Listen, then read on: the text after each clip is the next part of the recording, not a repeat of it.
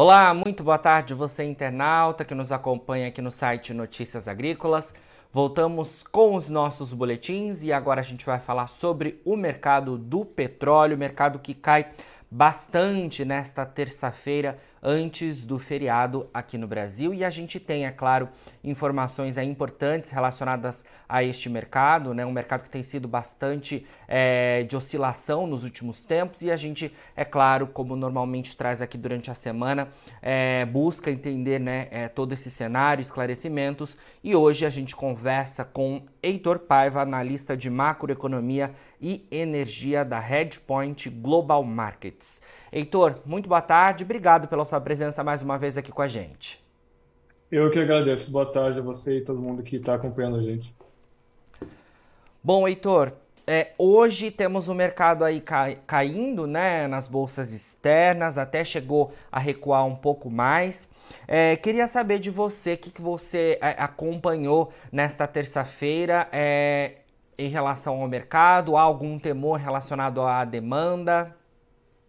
Bom, é, assim, o, mercado de petróleo possivelmente hoje é o mercado mais volátil dentro de todas as commodities que são negociadas na, nas bolsas, sem dúvida alguma. Né? Então, assim, sobe muito em um dia, cai muito no outro, né? E, e hoje exatamente o que está acontecendo, né? Mais repetição de volatilidade. É, e o catalisador desse movimento foi, na verdade, alguns comentários de, de alguns integrantes de, de bancos centrais semana passada, hoje mesmo, né? É, um dos integrantes do Banco Central americano deu a entender que eles vão continuar subindo juros, mesmo que uma recessão é, atinja né, a economia americana. Isso, obviamente, faz preço, porque dá a entender para o mercado financeiro que vai se demandar menos petróleo do que é, originalmente se esperava, tá? Só que tem um porém nisso aí. É, assim, é, por mais que faça sentido esse tipo de comportamento de preço, talvez é, a gente esteja superestimando o efeito de uma recessão no mercado de commodities, tá? principalmente de petróleo. Porque, por exemplo, se a gente olha para 2008, a gente teve é, a, recessão da, da, crise financeira e uma retração de 2%, mais ou menos, no consumo global de líquido, que representa quase 2 milhões de barris por dia, né, nos números atuais.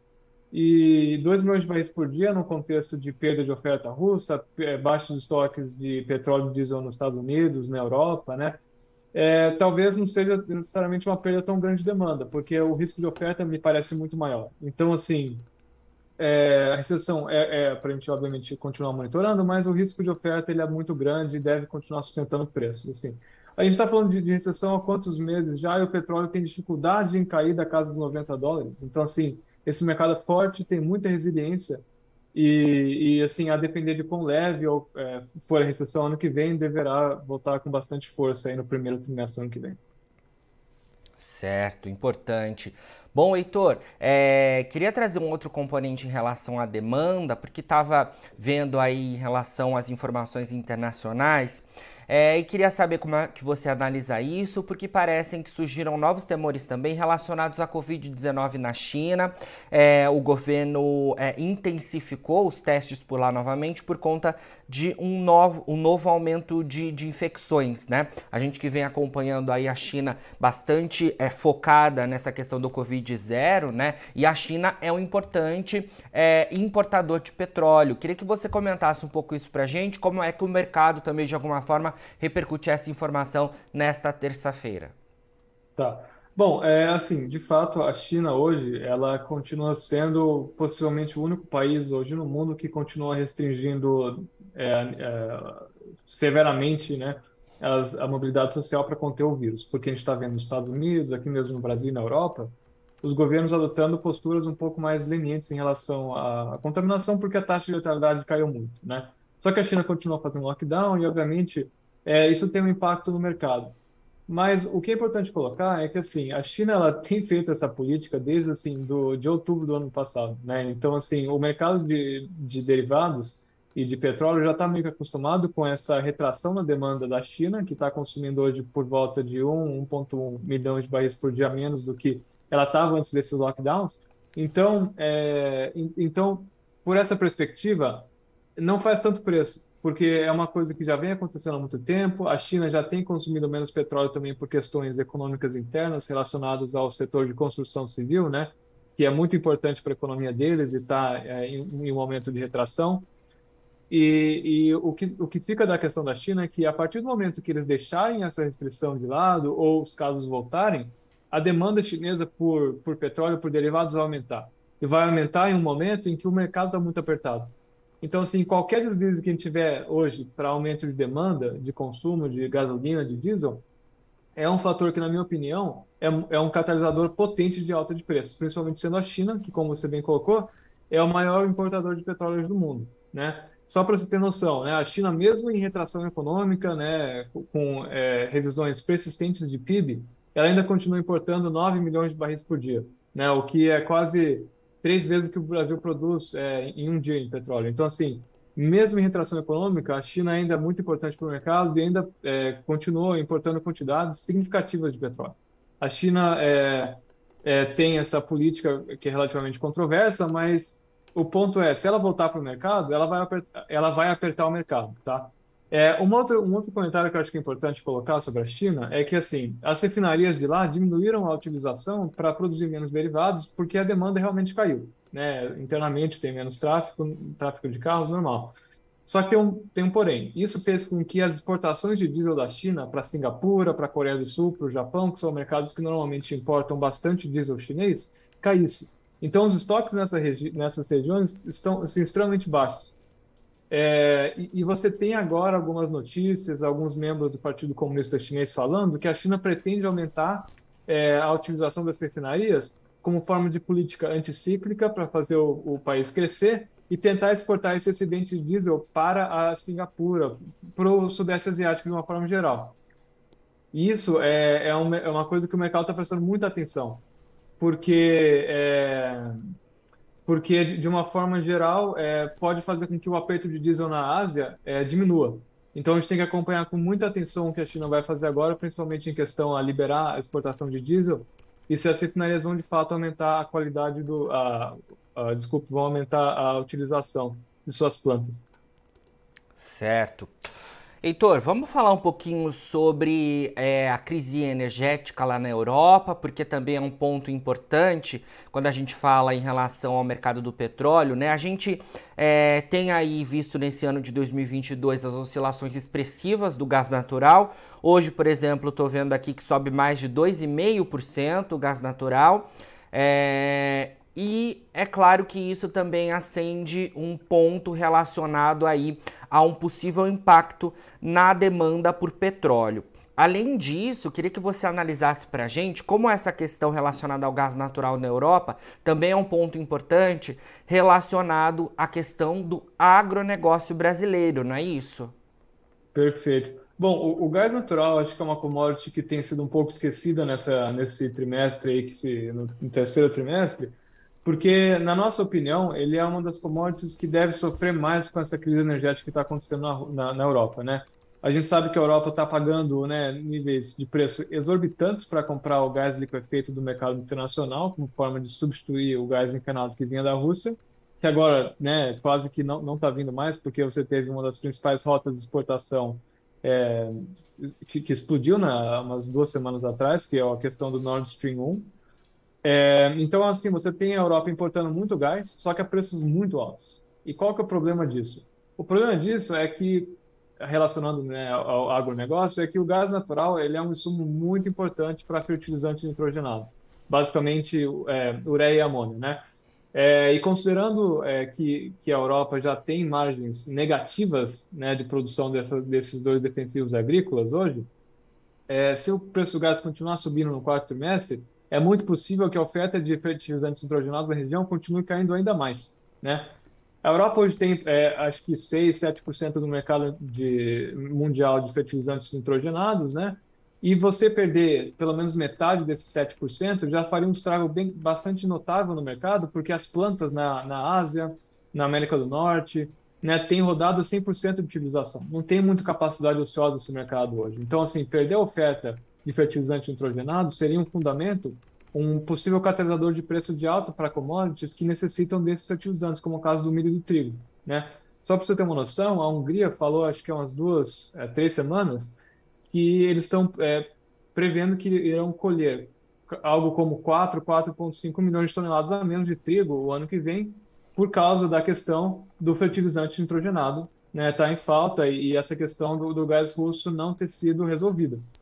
Então, assim, é, a recessão pode vir aí, os especuladores no mercado de commodities estão apostando contra commodities, mas eu acho que se você olhar para o lado da oferta, existe tantos catalisadores de preço de alta que para mim é, é, uma questão de tempo até que esses especuladores voltem para o mercado e exacerbem uma, uma ação de preços positivas, né, no, no milho, trigo, petróleo, diesel. Então, assim, eu acho que a recessão é algo para a gente, obviamente, prestar atenção, mas também a gente tem que prestar uma igual atenção aos riscos de oferta que esse ambiente macroeconômico né, e, a guerra na Europa tem criado, que é extremamente é, nociva para a oferta de commodities. E assim, pensando que a recessão pode ser leve é, ou não tão forte ano que vem, você ter baixa oferta no mercado de commodities vai exacerbar uma ação de preço bastante alta. É por isso que é, eu estou particularmente autista para esse tipo de ativo, né? principalmente commodities energéticas e agrícolas.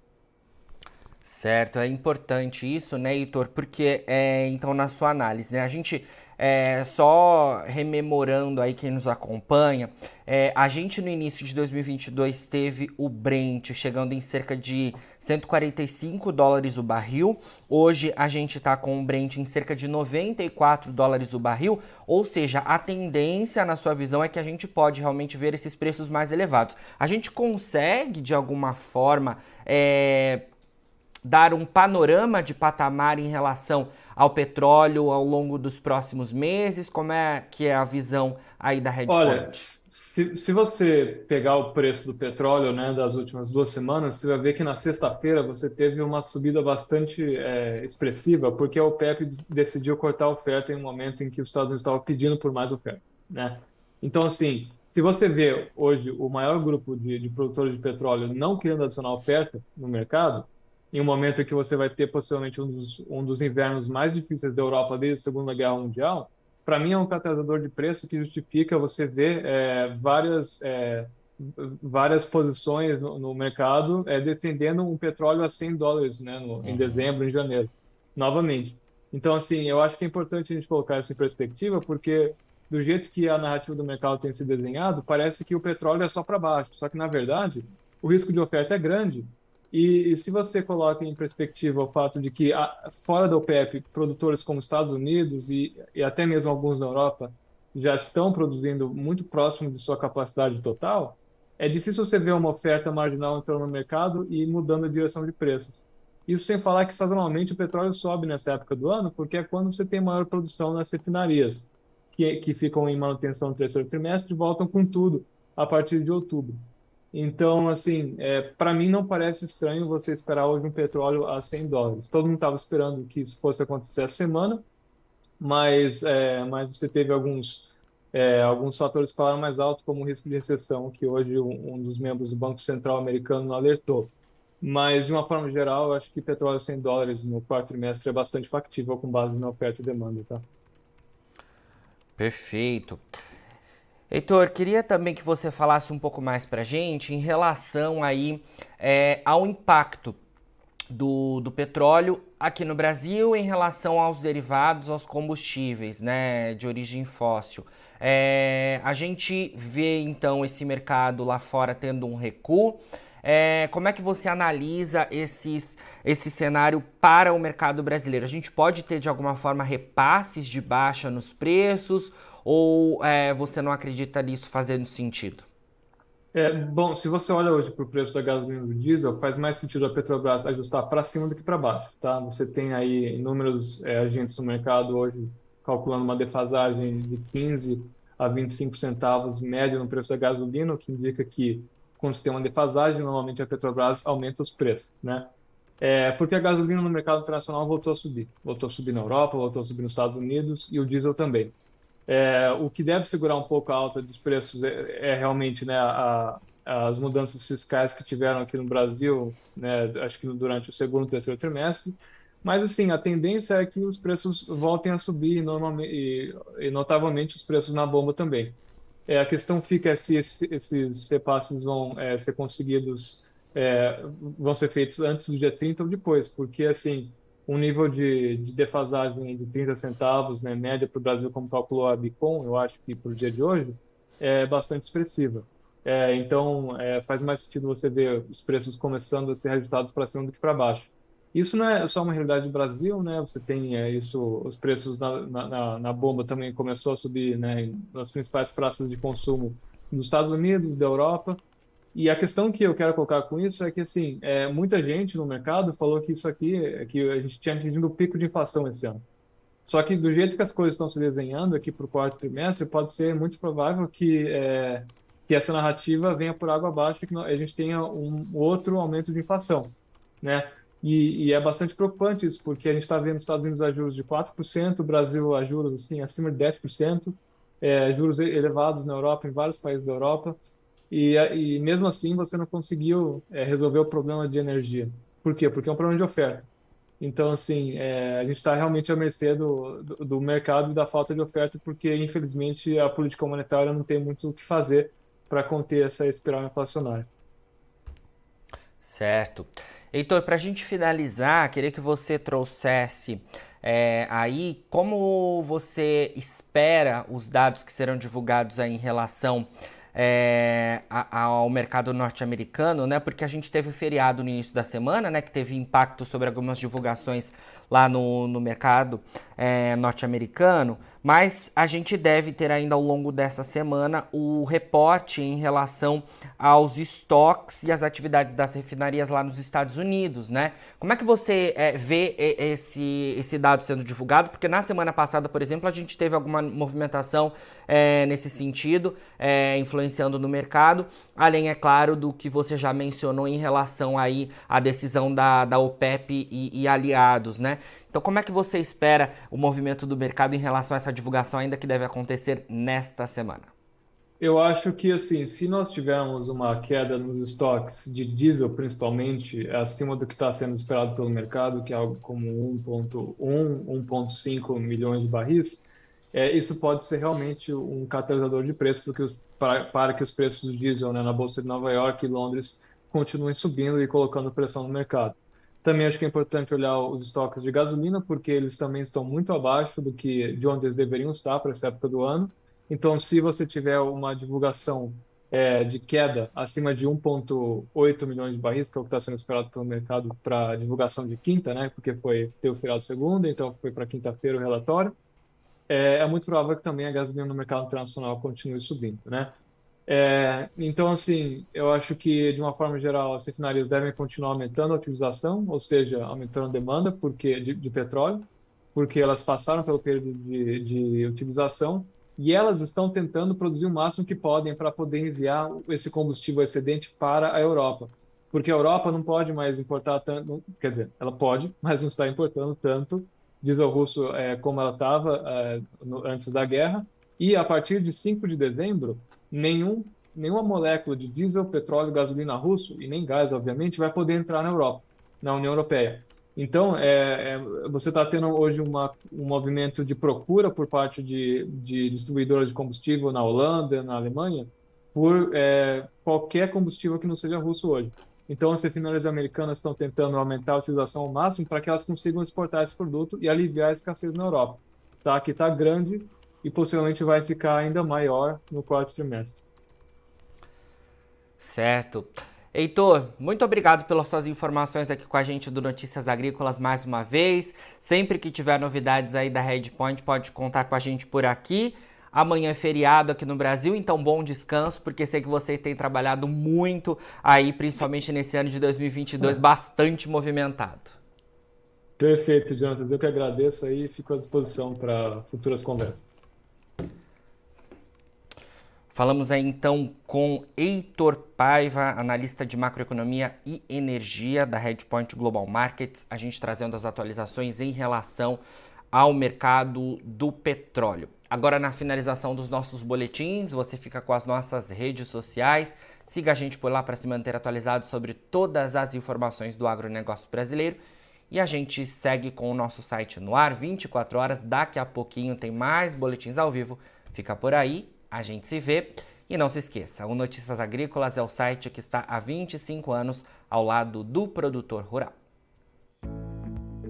Participe das nossas mídias sociais no Facebook Notícias Agrícolas, no Instagram, arroba Notícias Agrícolas e em nosso Twitter, arroba Notiagre. E para assistir todos os nossos vídeos, se inscreva no YouTube e na Twitch Notícias Agrícolas Oficial.